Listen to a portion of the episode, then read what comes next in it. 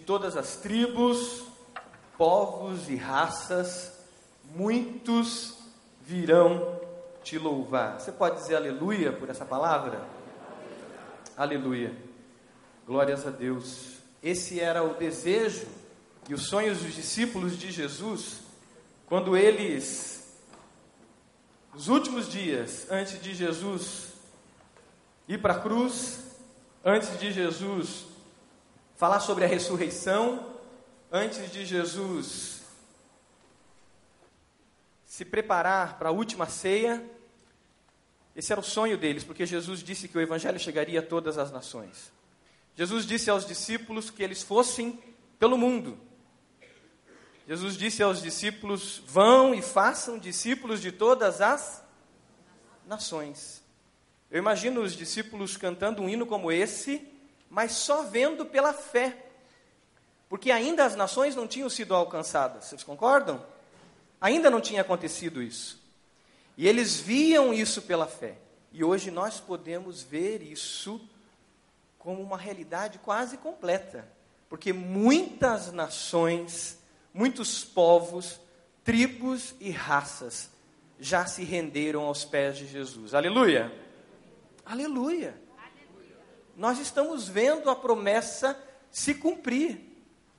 Aquela promessa feita a Abraão lá atrás, aquele homem que Deus tira ele da terra de Ur e envia ele para uma nova terra, e esse homem chamado Abrão ainda, Deus diz para ele que dele muitos filhos, muitas nações seriam abençoadas, as famílias das nações seriam abençoadas.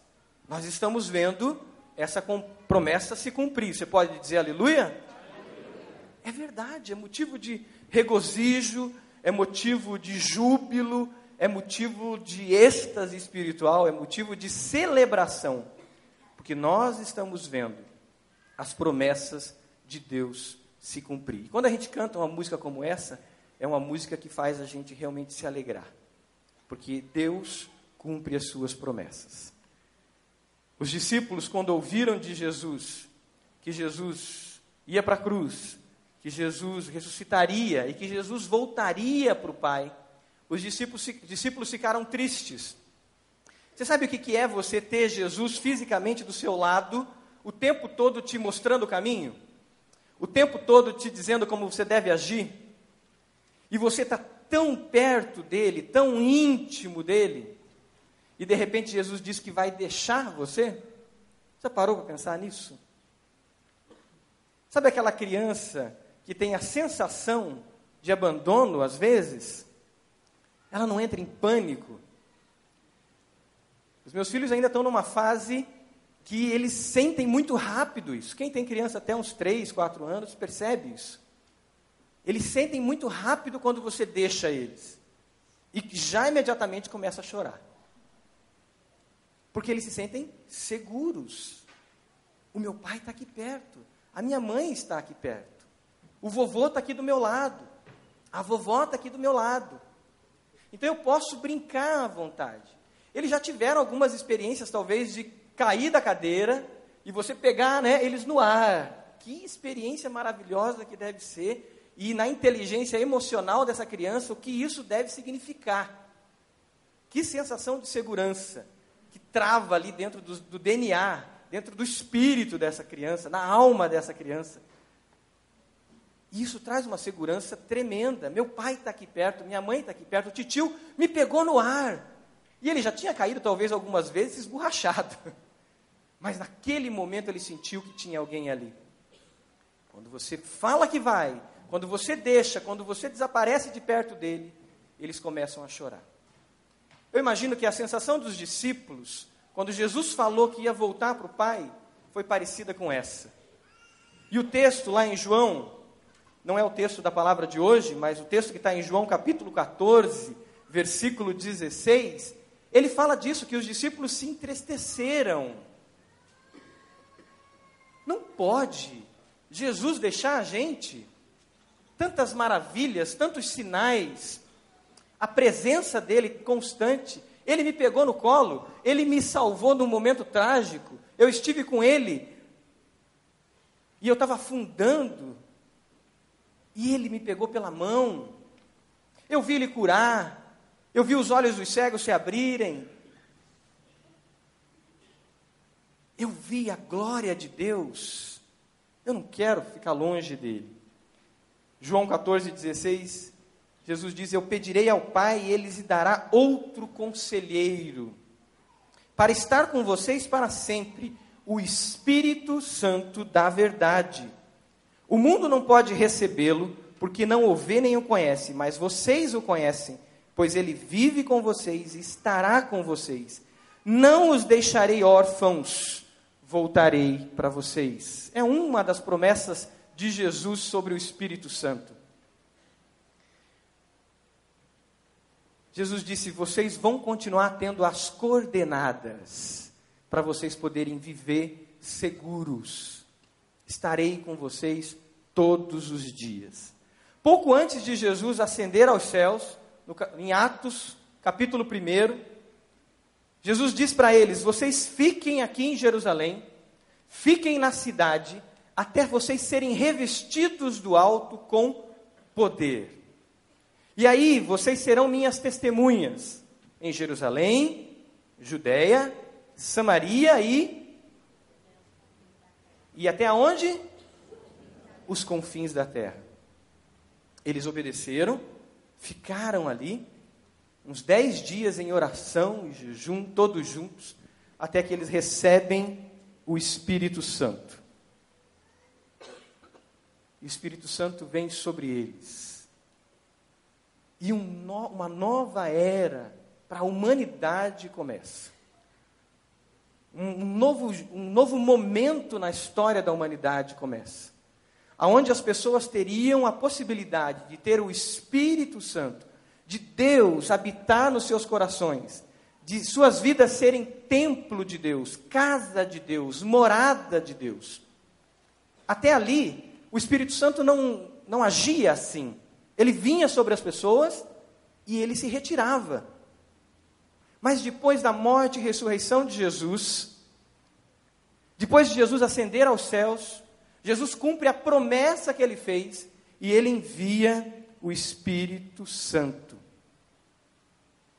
E lá em Efésios 1, versículo 13, diz que o Espírito Santo é a garantia de que nós somos do Pai é o penhor, nos garante que somos filhos de Deus. A mensagem de hoje é como viver as coordenadas de Deus para a nossa vida, como nós podemos ser guiados por Deus no dia a dia, na nossa caminhada. E a resposta já vem de imediato, tendo o Espírito Santo de Deus habitando em nós. Você tem o Espírito Santo de Deus habitando no seu coração? Você já recebeu o Espírito Santo de Deus? Você já foi selada, selado com o Espírito Santo, batizado no Espírito Santo? Como que é isso? Primeiro ato do Espírito Santo que nos dá a primeira coordenada e que faz esse selo na nossa vida, o primeiro ato do Espírito Santo acontece quando ele dá a primeira coordenada para nós. A primeira coordenada do Espírito Santo na nossa vida, você sabe qual é? É quando ele convence a gente de que nós estamos perdidos e que nós precisamos dele. Você já teve numa viagem que você acha que está no caminho certo, mas você está perdido? Já aconteceu isso? Alguém já deu risada, né? Muitas histórias têm de situações assim. Eu com a Pri, nós estávamos viajando e confiantes no GPS. Vamos lá, e seguros naquele GPS. De repente, a gente viu que estava ficando longo demais aonde nós íamos chegar. Graças a Deus eu tinha comprado um mapinha desse tamanho, um atlas, porque eu não achei, não achei mapa menor que dava o, o, o, as estradas, trilhas e tudo mais que podia existir. E aí a Pri falou assim: Vamos dar uma olhada nesse mapa? Esse negócio está meio estranho. E o GPS mandava a gente andar ainda, sei lá, uns 100 quilômetros. Não pode. Onde a gente está não é tão longe assim. E de repente a gente vai para o mapa e a gente descobre que eram em torno de uns 10, 15 quilômetros. Perdidos. Mas graças a Deus por aquele mapa, né? Que mostrou para a gente, não, você está perdido. Se você continuar procurando e seguindo esse GPS aí, você vai ficar sem gasolina, você vai ter problemas. E a gente seguiu a orientação daquele mapa impresso e a gente conseguiu chegar no lugar. Já passou por isso? Primeira coordenada do Espírito Santo na nossa vida é para mostrar onde nós estamos. Sabe quando isso acontece? Lá em João capítulo 16, versículo 8, diz que o Espírito Santo nos convenceria do pecado, da justiça e do juízo. É Ele que faz isso em nós. Se nós não sabemos onde estamos, não temos condições de saber para onde nós vamos. A viagem precisa começar com a coordenada certa, assimilando e sabendo aonde nós estamos. Eu estou aqui e a partir daqui que eu vou para determinado lugar. O Espírito Santo começa fazendo essa obra em nós, convencendo a gente do pecado, da justiça e do juízo. É por isso que o primeiro passo na vida de uma pessoa é se quebrantar diante de Deus e permitir que o Espírito Santo fale ao seu coração. Como é bom quando a gente atende situações de crise, seja numa empresa, seja de relacionamento, seja num casal que chega a, a, ao, ao gabinete pastoral para conversar. E no início da conversa, o Espírito Santo começa a falar e um dos casais, um dos cônjuges já começa a dizer: Não, pastor, eu estou realmente em pecado. Eu preciso tratar isso na minha vida, mas eu não consigo. Isso é tão difícil. Mas eu dou glória a Deus naquela hora que eu digo: glória a Deus, você já deu, abriu seu coração para o primeiro passo para aquilo que o Espírito Santo quer fazer, mostrar onde você está. Você já está vendo o pecado. O Espírito Santo já está convencendo do pecado.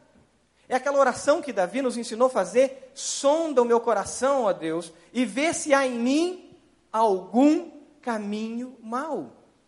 A partir daí, é um caminho de vitória.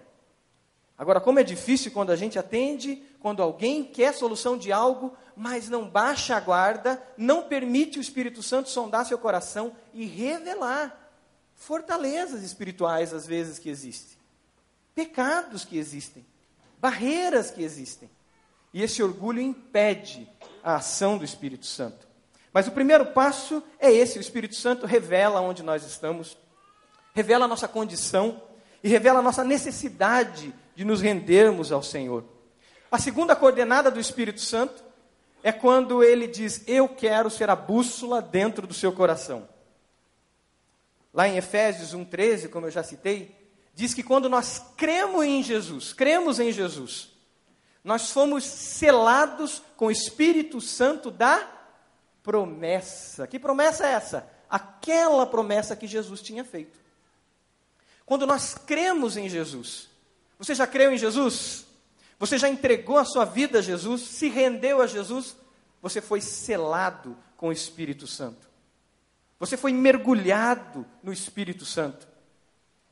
Garantia de que você é dele, você é do Senhor.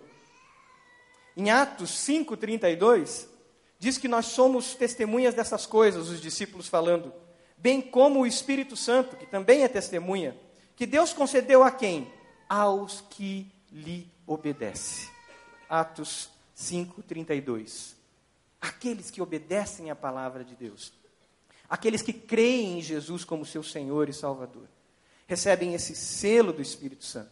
1 Coríntios 6:19 diz que nós somos esse templo do Espírito Santo, essa morada do Espírito Santo.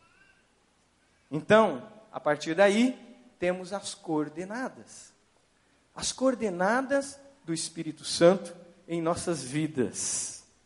Essa é a experiência do novo nascimento. Nascer de novo. Nascer da água e do Espírito. Nascer da água e do Espírito. Você tem passado, você passou por essa experiência do novo nascimento? Jesus é o Senhor da sua vida? Você segue as coordenadas do Espírito Santo? Nós estamos numa série de mensagens chamada Primeiros Passos, que fala dos primeiros passos da igreja. Os discípulos, nos seus primeiros passos, a igreja do Senhor Jesus, quando estava se formando, os discípulos estavam muito sensíveis a essa voz do Espírito Santo.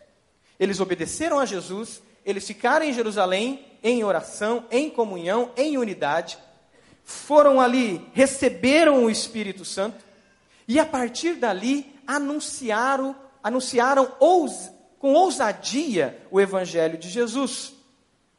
Esses discípulos saíram testemunhando, obedecendo o que Jesus tinha dito: vão até os confins da terra. Mas como é fácil a gente se dispersar.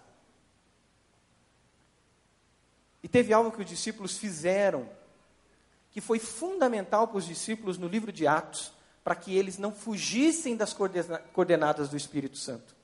Está lá em Atos capítulo 6, e aí eu quero que você abra a sua Bíblia. Atos capítulo 6. Os discípulos não queriam se dispersar, os discípulos não queriam se perder da vontade de Deus. As demandas eram muito grandes, a possibilidade de dispersão era muito grande. Mas os discípulos fizeram algo, optaram por algo, os apóstolos optaram por algo que fez com que eles se mantivessem nas coordenadas do Espírito Santo. Atos 6, eu vou ler a partir do versículo 1. Você tem um, um esboço aí no meio da revista e tem lápis também na cadeira da frente. Atos 6 diz assim: Naqueles dias, crescendo o número de discípulos, os judeus de fala grega, entre eles, queixaram-se dos judeus de fala hebraica, porque suas viúvas estavam sendo esquecidas na distribuição diária de alimento. Uma necessidade de compaixão e justiça ali, de ação social. Por isso os doze reuniram todos os discípulos e disseram: Não é certo negligenciarmos o ministério da palavra de Deus a fim de servir às mesas. Irmãos, Escolham entre vocês sete homens de bom testemunho, cheios do Espírito Santo e de sabedoria. Passaremos a eles essa tarefa e nos dedicaremos à oração e ao ministério da palavra. Em meio ao crescimento explosivo da igreja, a primeira mensagem de Pedro, quando ele prega após o recebimento do Espírito Santo, mais, aproximadamente 3 mil pessoas se decidiram por Jesus e foram batizadas. A partir daí, sinais e maravilhas começam a acontecer.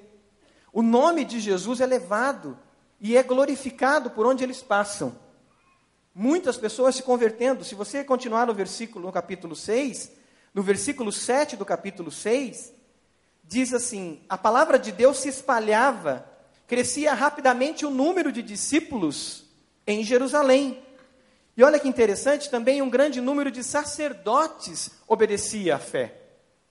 O evangelho estava sendo infiltrado naquela sociedade de uma maneira poderosa.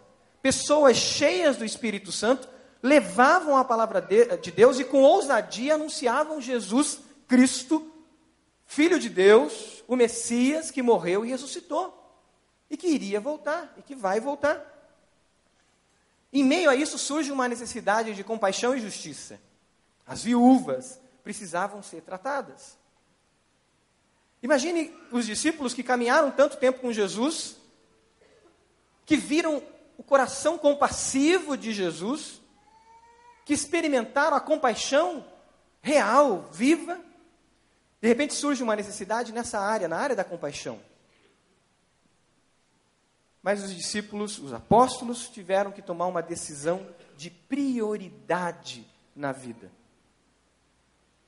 E aqui tem uma lição para nós que vai determinar o crescimento da igreja daqui para frente. Estabelecimento de prioridades. E essas prioridades que eles deram determinaram as coordenadas do Espírito Santo para que o Evangelho de Jesus continuasse a ser espalhado, para que a igreja de Jesus continuasse a crescer vitoriosa, para que realmente as portas do inferno não prevalecessem contra a igreja.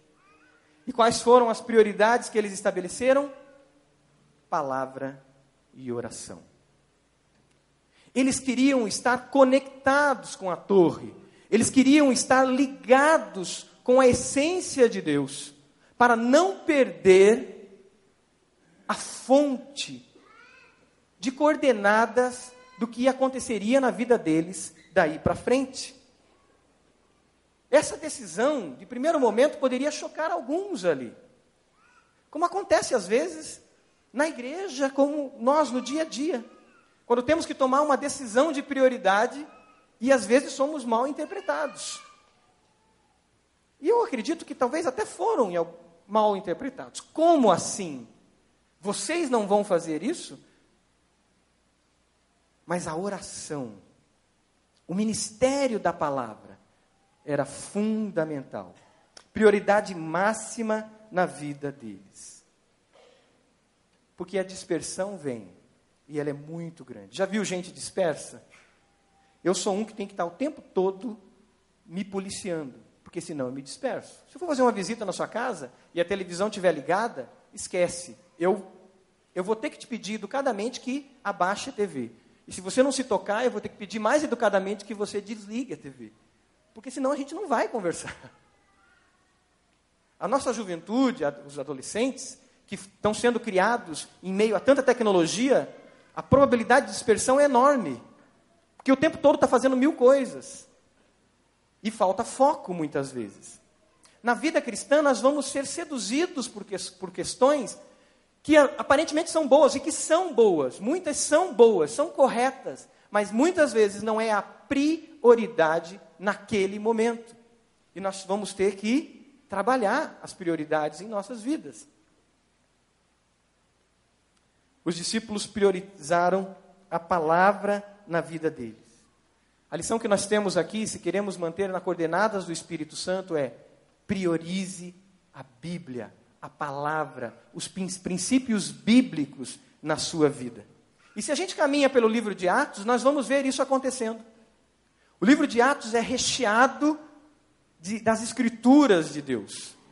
No dia de Pentecostes, quando Pedro prega ele começa dizendo: Isso que está acontecendo aqui foi profetizado pelo profeta Joel. Nos últimos dias derramarei do meu espírito sobre toda a carne.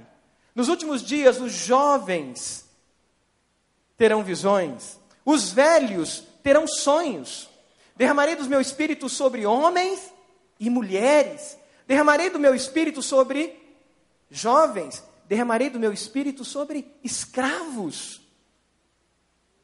Todos, independente de raça, de origem, de sexo, de idade, todos poderão receber o Espírito Santo de Deus. Atos 2,42, que fala sobre a, a experiência de comunidade daqueles irmãos, diz que eles estavam todos os dias vivendo na palavra, na oração, no ensino dos apóstolos. Palavra de Deus era fundamental na vida deles. O texto que nós lemos do capítulo 6 de Atos, a gente vê surgir ali o primeiro mártir da fé cristã, que é Estevão. Estevão, no capítulo 7, ele dá uma aula de escrituras. Estevão, antes de ser apedrejado, ele faz uma pregação que é uma aula de como Deus se interviu na história, pegando desde a criação, desde o Antigo Testamento, até chegar em Jesus. As Escrituras permeando a vida dos discípulos, como uma bússola que eles não largavam. Os ensinos de Jesus estavam presentes na vida dos discípulos, dos apóstolos, porque Jesus tinha feito uma promessa, e na promessa do Espírito Santo estava incluído algo muito importante que era e o Espírito Santo vos fará lembrar de todas as coisas que vos tenho dito. dito. Acho que é Lucas capítulo 12. O Espírito Santo vos fará lembrar de todas as coisas que, que vos tenho dito. Eles atento às Escrituras, atento as palavras de Jesus, eles buscavam viver o ministério da palavra, fortalecendo os fundamentos da igreja, fortalecendo as bases da igreja, porque Satanás, com certeza, já estava semeando o joio. E como a gente vê na história da igreja, muito joio foi semeado. Mas a boa semente, a boa semente, estava caindo em boa terra. Aquelas experiências com o Espírito Santo, experiências sobrenaturais, não suplantaram o valor das Escrituras. Nenhuma experiência suplanta o valor da palavra de Deus. Ela está acima de tudo. A gente vê isso muito claro na vida deles. Essa semana a gente teve uma experiência muito boa de palavra. A gente teve o concílio de alguns irmãos da nossa igreja. Irmão Edmilson, irmão Natal, irmão Tiago, irmão Paulo Vescher, os quatro. Cada canto dessa igreja tinha um ali sendo sabatinado com a Bíblia. Eu, quantas perguntas mais ou menos, Edmilson? Cada um? 74 para o Edmilson. perguntas da Bíblia, de fundamentos. Uma hora e meia de perguntas. Exame oral, sentado e a pastorada de frente para eles. Para que isso? Alguém pergunta. Sabe para quê?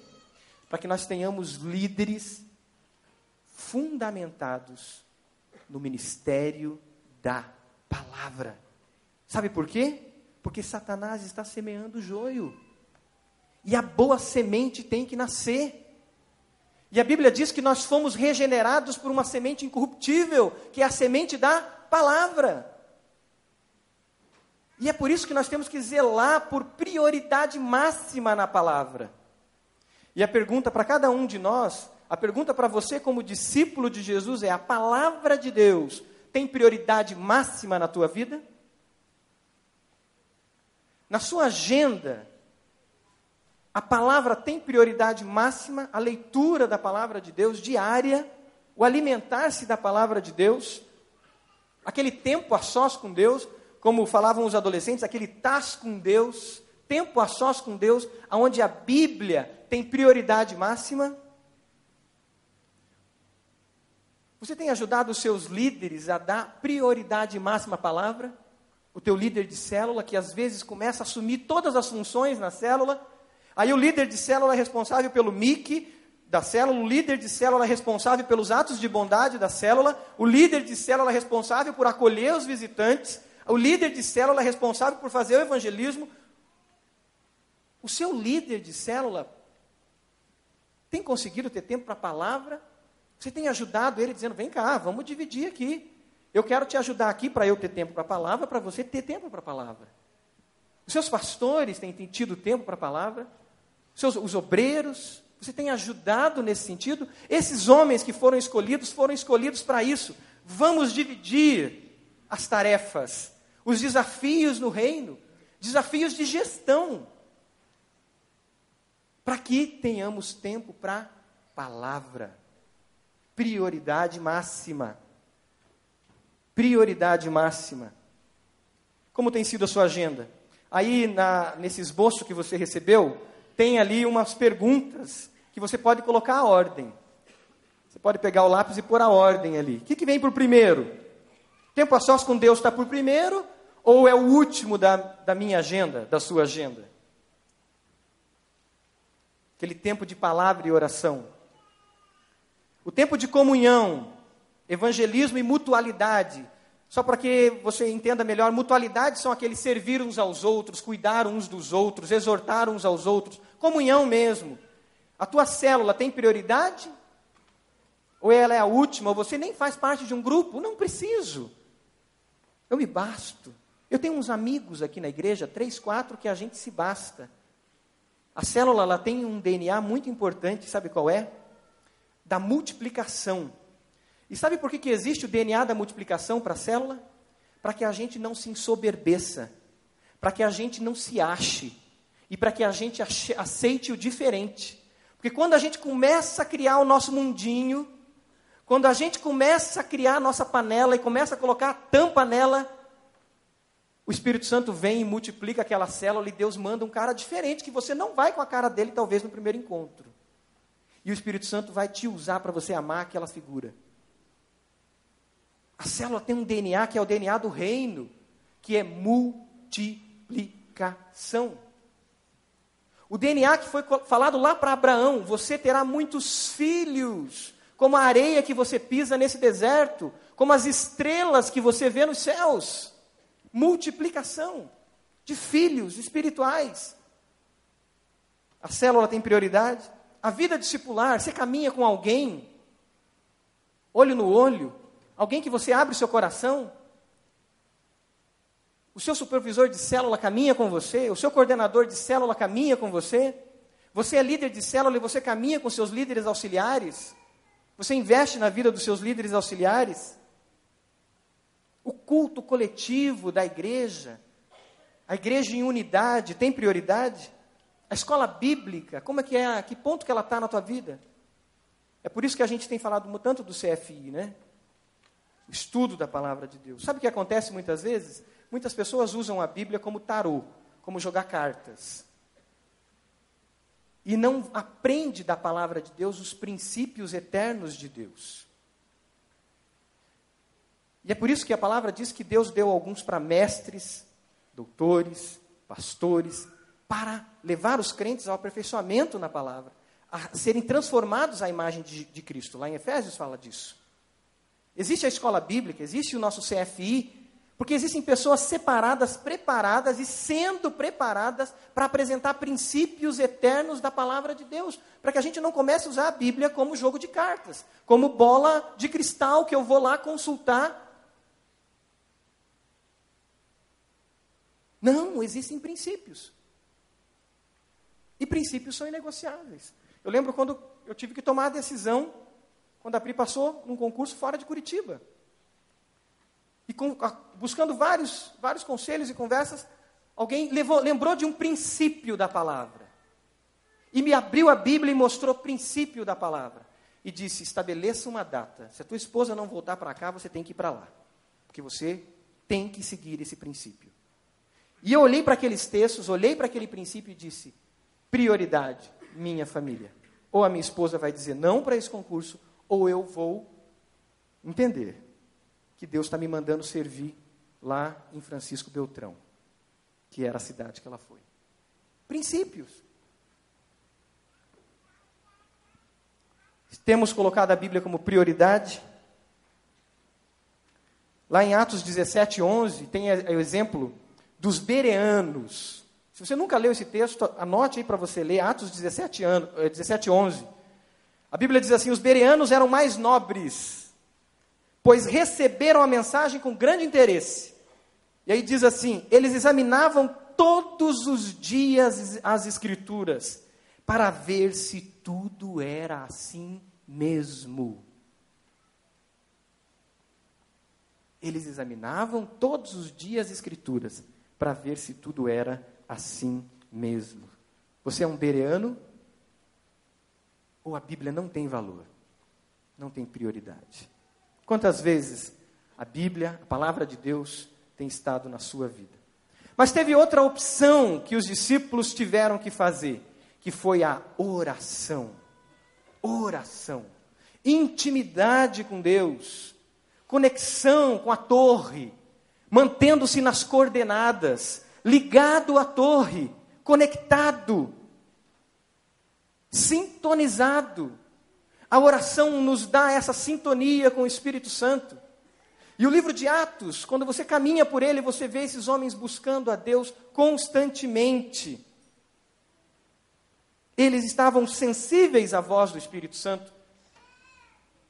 Em Atos capítulo 8, nós vemos a história de Filipe, aquele homem que de repente Deus o manda para uma estrada, o Espírito Santo diz para ele assim: aproxime-se dessa carruagem. E aí Felipe começa a correr do lado da carruagem. E aí o Espírito Santo diz: pergunte algo para ele. E Felipe pergunta, aquele primeiro-ministro, ou um dos ministros da rainha da Etiópia, essa obediência ou essa sensibilidade de Filipe à voz do Espírito Santo fez com que o eunuco, aquele homem que era um ministro de finanças, provavelmente da rainha da Etiópia, levasse o evangelho até a Etiópia no primeiro século. Se você pesquisar na internet, você vai encontrar igrejas antiquíssimas na Etiópia. As igrejas coptas, elas surgem desses primeiros discípulos de Jesus que foram lá para a África por causa desse líder. Igrejas muito antigas. Porque um homem foi sensível à voz do Espírito Santo. A questão é: eu estou sendo sensível à voz do Espírito Santo? Quando eu entro naquele aeroporto, quando eu entro na rodoviária, quando eu entro naquela loja, quando eu caminho, quando eu estou na minha empresa, quando eu estou no meu condomínio, quando eu estou na minha rua, eu estou sensível à voz do Espírito Santo, ao ponto do Espírito Santo dizer para mim: Marcos, vai e conversa com aquela mulher, vai e conversa com aquele homem, vai e chega naquela pessoa. Essa sensibilidade à voz do Espírito Santo surgiu e surge com a oração. E os apóstolos não abriram mão disso. Inegociável. A oração é inegociável. Porque é ela que vai fazer transbordar todas as outras coisas. A palavra de Deus é inegociável. Lucas 12, 12 diz que o Espírito Santo vos fará lembrar. E o Espírito Santo vai lhes ensinar o que dizer. Eu lembro que no início da minha conversão, com 15 anos, eu estava passando pelo centro da cidade e nessa busca intensa e essa sensibilidade intensa, o Espírito Santo estava eu e minha irmã. O Espírito Santo falou para mim: fale com aquela senhorinha num banco, na praça. Eu lembro que eu fui e falei de Jesus para ela, com aquela garra de adolescente, que só adolescente mesmo, profetas de Deus, tem. E todo aquele que se rende ao Espírito Santo, não interessa também a idade, mas o adolescente é muito sensível. E eu testemunhei de Jesus, e aquela senhora aceitou Jesus. Voltei para casa numa festa, pedi autorização para minha mãe para ir no Jardim Santa Bárbara, que eu não tinha ideia onde era, não conhecia. E peguei o ônibus Santa Bárbara, fui no Jardim Santa Bárbara fazer uma visita para aquela mulher com 15 anos de idade. E ela recebeu Jesus. Foi a minha segunda experiência evangelizando e testemunhando de Jesus. Sensibilidade ao Espírito Santo, que sempre eu tenho que trazer à minha mente para dizer: Deus, não deixe eu perder essa sensibilidade, essa bússola que me dá as coordenadas. O Espírito Santo bloqueou os planos de Paulo, Atos 16. Paulo queria ir para a Ásia, mas o Espírito Santo manda ele para Macedônia. E ele obedece ao Espírito Santo. O Evangelho chega na Europa. E a Europa, por muitos anos, se torna um celeiro de missionários para o mundo inteiro. O Espírito Santo revelou as lutas que os, os discípulos teriam, os apóstolos teriam. O Espírito Santo esclareceu Pedro quando ele tem aquela visão dos animais. E o Espírito Santo vem e esclarece. Se você for olhar o livro de Atos, você vai ver o Espírito Santo dando todas as coordenadas coordenadas de detalhes do tipo: sai daqui e vai para ali, muda de lugar. Sensibilidade, porque eles viviam em oração, comunhão com o Espírito Santo. O discípulo de Jesus precisa dar abertura ao Espírito Santo para que ele o leve para o lugar certo, no tempo certo pois a visão do espírito é panorâmica, tanto no sentido geográfico quanto histórica. O espírito tudo vê, vê o presente e vê o futuro. Ele tem agenda, tem estratégia, tem prioridades para mim e para você. Ele tem direito de comandar, de empurrar alguém para o lugar certo. Como tem sido a sua vida de oração? Estamos sensíveis à voz do Espírito Santo? O Espírito Santo nos leva para o foco, que é o Evangelho a todas as nações. O Espírito Santo nos leva, antes de tomar decisão, buscar a Deus. Sabe aquele carro que você quer trocar essa semana? Você já orou para trocar de carro?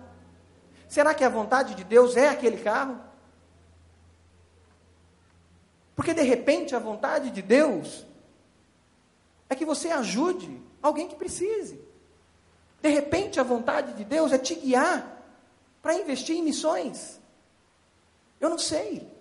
De repente, a vontade de Deus é aquele carro mesmo, daquele jeito que você sonhou. Mas a prioridade do Espírito Santo é o Evangelho a todas as nações. É por isso que o Espírito Santo, quando ele vem pela primeira vez, as pessoas revelam que receberam o Espírito Santo através de idiomas de outras nações. Atos capítulo 2. E eles começam a falar as grandezas de Deus. No idioma daquelas pessoas, aquelas pessoas ouvem no seu idioma. As, a grandeza de Deus começa a ser manifestada. As coordenadas do Espírito Santo guia a todas as tribos, povos e raças. Não guia para o meu próprio umbigo. Não guia, não guia para mim mesmo. É por isso que na hora que Deus abre a porta daquele emprego, a minha oração deve ser: Senhor, como o Senhor vai me usar lá para que o seu nome seja glorificado? É por isso que na hora que Deus fecha a porta daquele emprego, a minha oração deve ser: Senhor, aonde o Senhor está me guiando e para onde o Senhor está me levando? Se estamos rendidos a Deus, rendidos ao Senhor Jesus, as coordenadas do Espírito Santo vai te guiar. E as portas não estão fechadas. É o Espírito Santo que está movendo algo especial no seu coração. O que você precisa fazer, Senhor, abre os meus olhos para que eu veja de fato a sua vontade. A glória sempre é para Jesus. Em Gálatas capítulo 3, versículo 13, a palavra diz assim: Cristo nos redimiu da maldição da lei quando se tornou maldição em nosso lugar, pois está escrito: Maldito todo aquele que for pendurado no madeiro. Isso para que em Cristo, preste atenção nisso, isso para que em Cristo Jesus, a bênção de Abraão, aquela promessa lá de trás, a bênção de Abraão chegasse também a nós, gentios, para que recebêssemos o que? A promessa do Espírito Santo mediante a fé. Você recebeu a promessa do Espírito Santo quando se rendeu a Jesus. Agora, não deixe, não perca as coordenadas do Espírito Santo. Não deixe que dispersões, que o lazer, muitas vezes, banal, do Facebook, que me peguei um dia 40 minutos rolando o dedo naquele negócio e dizendo: Meu Deus, eu não orei ainda. Banal. Da caixinha vazia que nós homens defendemos tanto. E que essa semana eu ouvi algo de um discípulo muito bom que ele falou assim para mim: Sabe o que eu fiz com a caixinha vazia? eu destruí a caixinha vazia. Falei, cara, me conta como é que você fez isso. Mas foi uma decisão. Eu aprendi com meu discípulo algo muito especial. Que existem sofismas, existem meias verdades que Satanás usa como fortalezas nas nossas vidas para tirar a gente do foco. Aquela coisa que a gente diz, não, mas mulher é assim mesmo, então tem que ser assim. Não! eu vou buscar em Deus, eu vou focar a minha vida nas coordenadas do Espírito Santo. E vamos destruir as caixinhas vazias. O foco é a glória do nome de Jesus. E sabe o que, que acontece? Os dons são manifestos, os dons do Espírito Santo são manifestos para que o nome de Jesus seja ainda mais glorificado. Sabe o que acontece? Algo que aparece muito em Atos homens e mulheres cheios do Espírito Santo. Cheios do Espírito Santo. E quem é cheio do Espírito Santo não perde as coordenadas. Eu quero que vocês vejam um vídeo. Um vídeo que eu lembrei quando preparava essa mensagem. E graças a Deus pelos irmãos que servem lá, que conseguiram hoje de manhã colocar o vídeo, porque eu lembrei isso em cima da hora. Mas eu quero que você veja esse vídeo que conta uma história de um avião que perdeu as coordenadas, de um piloto que perdeu as coordenadas. Eu lembro dessa história em 1989, um ano antes da Copa de 90. Nas eliminatórias para a Copa, num momento parecido com esse, num dia de jogo do Brasil contra o Chile. A teoria era que ele tinha perdido as coordenadas, que ele se confundiu na leitura dos mapas porque eles estavam ouvindo o jogo Brasil-Chile, dispersão. Essa era uma teoria. Depois descobriram que o mapa, as cartas, eu não sei como chama aqui, nós temos vários orientadores aqui, gente que trabalha com, com, com isso. que pode explicar até melhor, mas teve um erro de interpretação. Lá estava escrito para que eles fizessem, programasse para 27 graus. E o piloto programou para 270 graus. E ele ficou perdido sobrevoando a selva amazônica. E eu queria que você ouvisse que aconteceu nesse voo.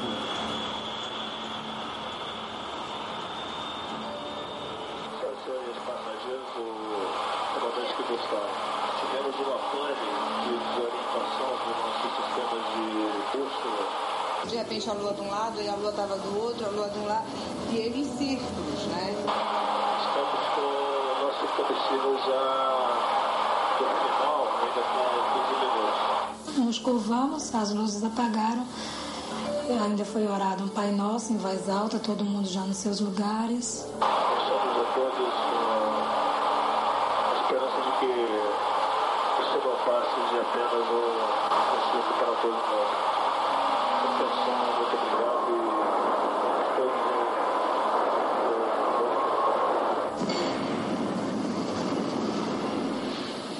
E deu aquele silêncio assim, mortal dentro da aeronave.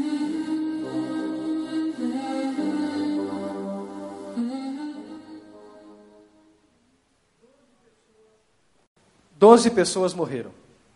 Um milagre. Quarenta e poucas pessoas sobreviveram. Poderia todos terem morrido.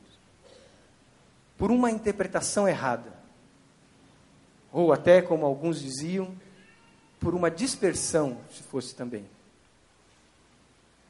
O nosso destino está traçado. Nas mãos de Jesus, na obra de Jesus realizada na cruz do Calvário. Ele deu a possibilidade de você, de mim, de termos vida eterna. Mas para isso nós precisamos ter o Espírito Santo em nossas vidas. Para isso precisamos nos render a Jesus, crer em Jesus e deixar Jesus ser Senhor das nossas vidas. Eu quero que você feche seus olhos e que você que já ouviu a voz do Espírito Santo através da palavra pregada, que o Espírito Santo já falou com você através da palavra, da Bíblia, palavra de Deus pregada, que você tome uma decisão. A primeira delas é: Espírito Santo, vem habitar na minha vida. Eu quero ser selado, eu quero mergulhar no Espírito Santo, eu quero nascer de novo eu quero o Espírito Santo dando as coordenadas da minha vida. Talvez um dia você já levantou a sua mão dizendo que decidia por Jesus.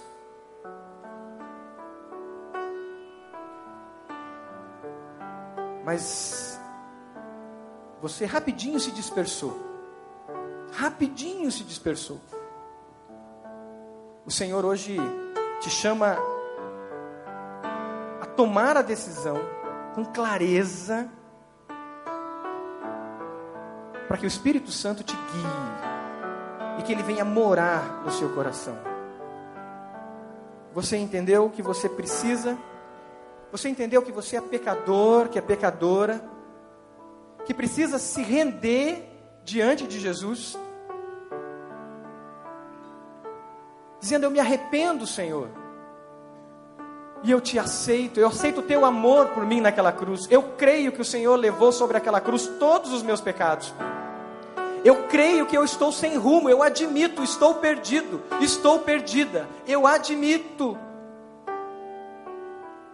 Eu me dispersei, eu li no lugar errado, a minha fonte é errada, a minha bússola é errada.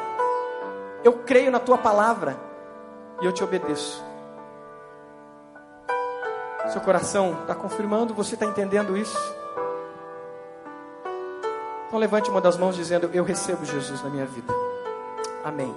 Amém. Em nome de Jesus. Amém. Em nome do Senhor Jesus. Amém. Em nome do Senhor Jesus. Amém. Pode abaixar. Vários senhores, senhoras, jovens senhores, jovens senhoras. Louvado seja Deus. Glória a Deus pela vida de vocês. Mais alguém? Levante uma das suas mãos, dizendo: Eu recebo. Amém. Em nome de Jesus. Amém. Em nome de Jesus. O teu passo de fé é garantido diante do Senhor com o selo do Espírito Santo na sua vida. Aqui na minha direita, mais alguém? Levante uma das suas mãos. Amém. Lá atrás, aquela jovem senhora. Deus abençoe. Aquela criança lá atrás. Deus abençoe. Em nome de Jesus. Mais alguém? Levante uma das suas mãos. Louvado seja Deus. Converse com o Espírito Santo. Converse com Deus agora aí. E diga: sonda o meu coração. Vê se há em mim algum caminho mau. E se o Espírito Santo te trouxer um pecado, confesse aí ao Senhor agora. E diga: Eu me arrependo, Senhor.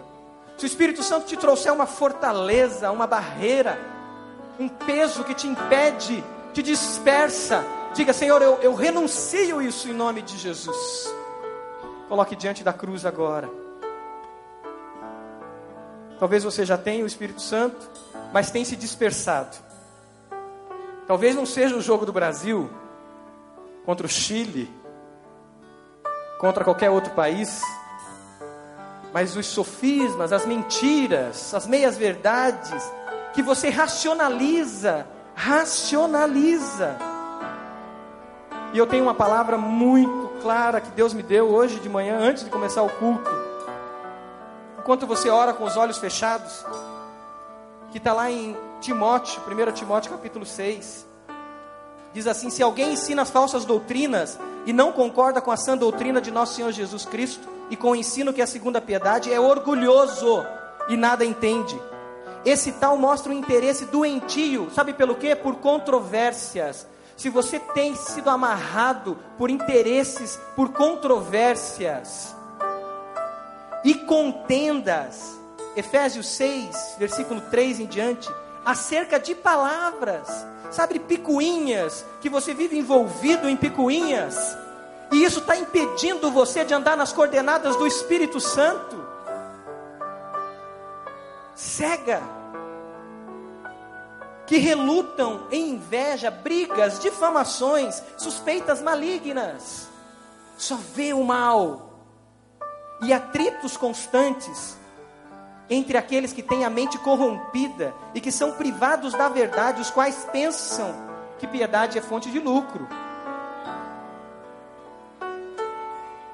Os que querem ficar ricos caem em tentação, em armadilhas e muitos desejos descontrolados e nocivos que levam os homens a mergulharem na ruína e na destruição. Algumas pessoas, por cobiçarem o dinheiro, desviaram-se da fé, perderam as coordenadas. Nesse texto fala de gente que fica buscando picuinhas, de gente que negocia a fé, de gente que não se prende à palavra de Deus que vê sempre o copo meio vazio, e fala daqueles que são levados também por cobiças e outros ídolos e são cegados. O Espírito Santo está revelando algo para você? Confesse ao Senhor agora e renuncie. Pois o Espírito Santo quer te encher, quer te capacitar. Deixa o Espírito Santo falar ao seu coração. Deixa ele falar. Peça sonda, Espírito Santo, meu coração. Vê se há em mim algum caminho mau. Espírito Santo de Deus, sonda os corações agora e revela. E como a tua palavra diz, guia toda a verdade. Te louvo por aqueles que já decidiram por Jesus. Que o Senhor continue falando ao coração deles. Continue mostrando. Em nome de Jesus. Fica de pé. Nós vamos cantar essa música. E a igreja de Jesus precisa se unir a esses que se renderam a Jesus nessa manhã. Enquanto a gente canta essa música, eu queria que você que aceitou Jesus, que levantou a sua mão, viesse aqui. Pastor Roberto vai estar aqui, Pastor Falcão, os obreiros, para te receber, para te abraçar, para caminhar com você, buscando essas coordenadas do Espírito Santo. Enquanto a gente canta, quero pedir que você venha à frente, venha à frente e diga: Eu recebi Jesus nessa manhã. Eu me rendo a Jesus. Vem à frente, em nome de Jesus. Amém. Glória a Deus. E a igreja cante, declare, declare essa música ao Senhor. Eu me entrego totalmente a Ti, ó Deus. Você que levantou a mão, venha. Queremos orar com você. Queremos investir na sua vida. Aleluia. Aleluia. Amém. Pode vir. Glória a Deus. Aleluia. Vem aqui. Vem aqui. Pode vir. Gabriel, vai lá buscar alguém que a gente ama muito. Vai lá. Se revela aí. Vem aqui, nós queremos orar com você mais uma vez. Amém. Aleluia. Cante com ousadia, porque vidas estão sendo salvas. Louvado seja Deus. Glória a Deus. Amém. Vem à frente, você que levantou a mão. Diga: Eu quero o Senhor Jesus. Eu quero viver nas suas coordenadas. Você que Deus revelou alguma fortaleza. Você que está magoado por causa de uma picuinha. E isso tirou você das coordenadas. Isso fez aquele decimal jogar você para fora do caminho. Vem à frente e libere perdão para aquilo que aconteceu. Vem à frente e diga: Eu me rendo a Ti, Jesus. Eu não quero me perder no meio dessa selva. Eu quero estar conectado à torre. Vem à frente e dobre seus joelhos aqui. Deus te revelou algo. Venha e renuncie isso diante do altar do Senhor, em nome de Jesus. Você quer quebrar a caixinha vazia? Vem para frente agora, em nome de Jesus.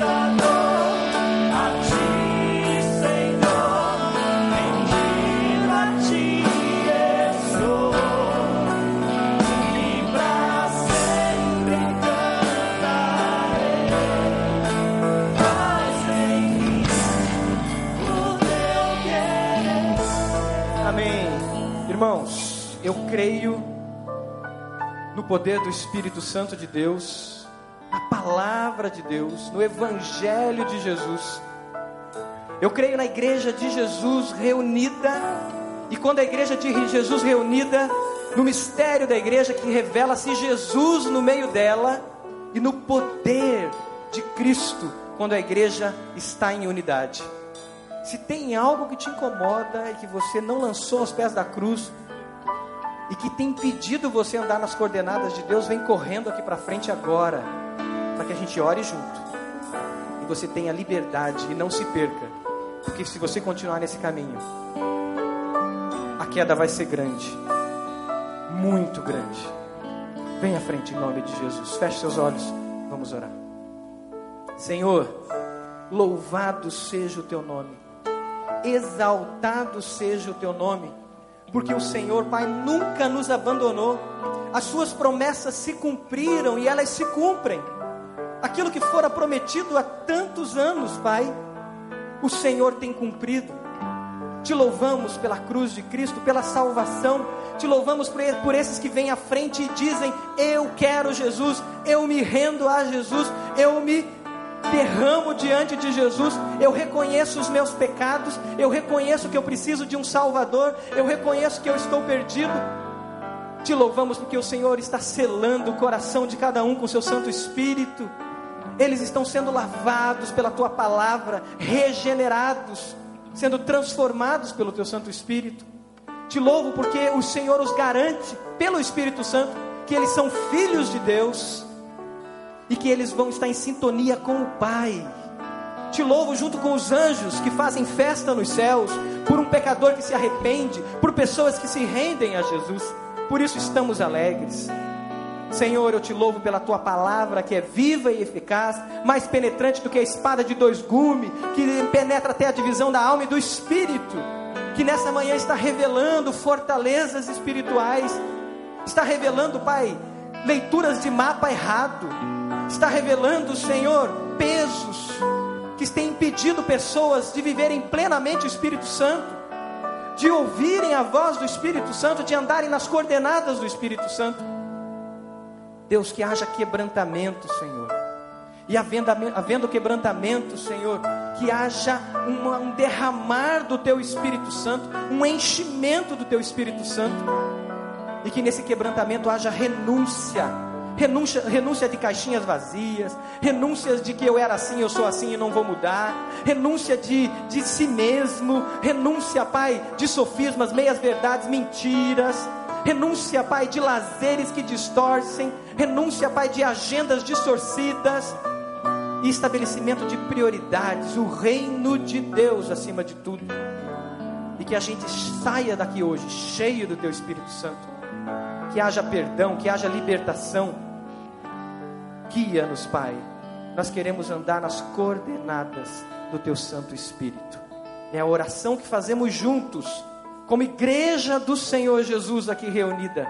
Jovens, adolescentes, crianças, adultos, anciãos, em unidade, em nome de Jesus. E a igreja diz: Amém, amém.